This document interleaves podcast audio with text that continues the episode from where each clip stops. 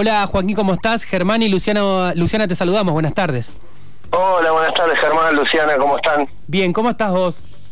Bien, todo bien, todo bien acá en la, en la vorágine de, bueno, de todo este contexto.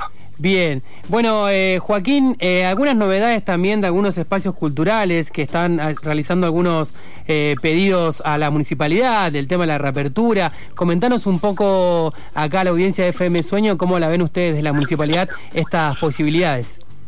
Bueno, estamos trabajando ahí en eso justo en este momento también. Este, nada, en, en lo complejo que significa ¿no? todo esto de la vuelta de las actividades y de que sea de la manera más segura posible, este, en un contexto donde, bueno, todo, todo es, complicado. Eh, quizás eh, en la comparativa de lo que tiene que ver un, un gimnasio y un espacio cultural, no, no, no están siempre bajo las mismas condiciones, este, siempre hay que tener muchos factores en cuenta eh, que, hacen a la seguridad. Por eso también es que en cuanto a las actividades culturales se fue gradual, o sea, se planteó ir, eh, o sea, se planteó eh, la, eh, que, sea gradual la vuelta y bueno, dentro de también las, las limitaciones que, vengan de provincia, todo lo que tiene que ver con, con la aprobación de los protocolos y, y bueno, bajo la mirada del CODE a nivel municipal también, ¿no? Claro, Joaquín, ¿qué tal? Eh, buenas tardes, Luciana te saluda. Eh, Hola, Luciana. La, comparación está con los gimnasios, eh, bueno, la, acercaron desde justamente los espacios culturales para decir, bueno, no es tan distinto hacer, no sé, una clase de danza o de teatro que una actividad en un gimnasio que también es un espacio cerrado. ¿Cuáles son las diferencias o por qué se podría habilitar una actividad y no la otra? Mira, en realidad no tiene que, a veces no tiene que ver tanto con la actividad puntual en sí, sino por las características del espacio físico.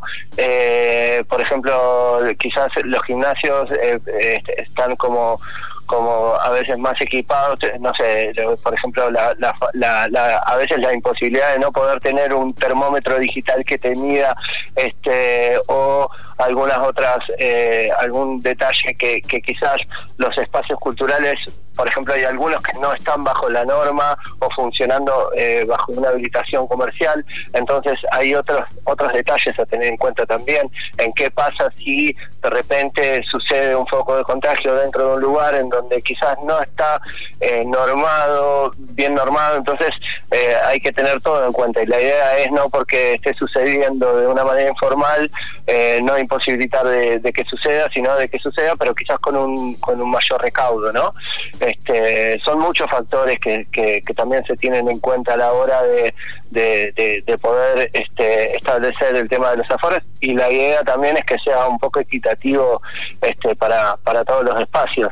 Eh, pero bueno, sí, sí igualmente el reclamo es, eh, se escucha y por supuesto que, que, se está trabajando en el tema como para, bueno, lo más, lo más inmediato posible poder este, alinearnos con lo que es este, este último protocolo que bajo provincia que, que bueno, que llega a las 10 personas. Eh, claro, esto se enmarca en un protocolo que de provincia. Estamos hablando con eh, Joaquín de Bento, de la, del área de cultura de la Municipalidad de Bariloche. Em, a propósito, bueno, de lo que pasa con el sector cultural, y no solo, bueno, como actividad, la actividad cultural eh, en sí, en lo, en lo que representa, sino también como fuente de trabajo, que sabemos que lo es para una importante cantidad de personas. Eh, y en ese sentido, digamos, en, el sentido como más, más económico, ¿cuál es la relación de los trabajadores de la cultura con, la municipalidad? Eh, a ver, eh, nosotros desde el municipio, por supuesto, contamos con varias contrataciones y con, con personal que no deja de ser eh, trabajador de la cultura y, artistas mismos también, ¿no? Eh, pero bueno, después también en cuanto a las medidas tratamos de, acompañar eh, con la extensión de, los de los cánones municipales y bueno, todo lo que esté a nuestro alcance este, para poder eh, subsanar o aliviar, si se quiere, el impacto económico del sector. Después también estamos trabajando ahí en un plan que, que, bueno, el contexto un poco nos limita, pero pero sí trabajando eh, en lo pronto para, para poder reactivar la economía cultural, ¿no? Como que eh, corrernos del lugar del artista como por amor al arte, sino que la cultura no es gratuita, sino que aporta un gran valor a la comunidad y eso está bueno, está bueno materializar ese ese valor que tiene que tiene hoy el trabajo de, los artistas para, para con la comunidad toda, ¿no? Eh, sí, además, eh, bueno, es, importante el rol de la cultura en lo que hacía la cuarentena. La verdad que se, se revalorizó y esperamos que pueda haber eh, un acompañamiento también a la, actividad como, como trabajo. Eh, te quería preguntar, Joaquín, eh, por último, si, si están estudiando algún modelo de alguna otra ciudad, de alguna otra región, para poder imaginarnos cómo puede llegar a ser un protocolo y una reapertura, digamos, paso a paso de, de las distintas actividades, no solo de formación, sino también de los espectáculos con público.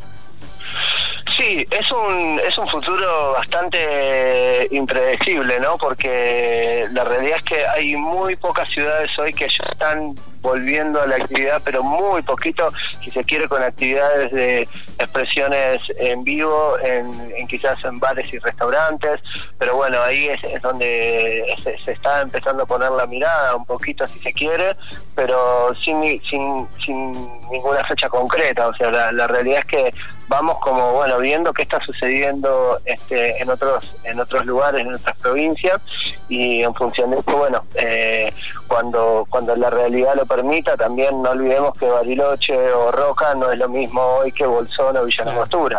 eh, entonces también está un poco supeditado la situación real que, estamos atravesando. Pero bueno sí sí lo cierto es que es, imperioso la, la vuelta el regreso no a, las actividades culturales, eh, principalmente por lo, por lo que significa el trabajo de cada, de cada trabajador cultural y también por, por, el, por el valor agregado que aporta a la comunidad también el, el, arte eh, activo, ¿no? Bien.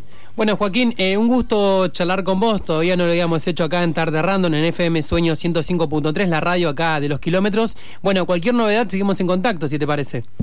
Pero como no, a disposición siempre y bueno, felicitaciones por el programa, muy lindo y bueno, ahí estamos de contacto escuchándolos. Dale, un abrazo, que andes bien. Gracias Germán, adiós.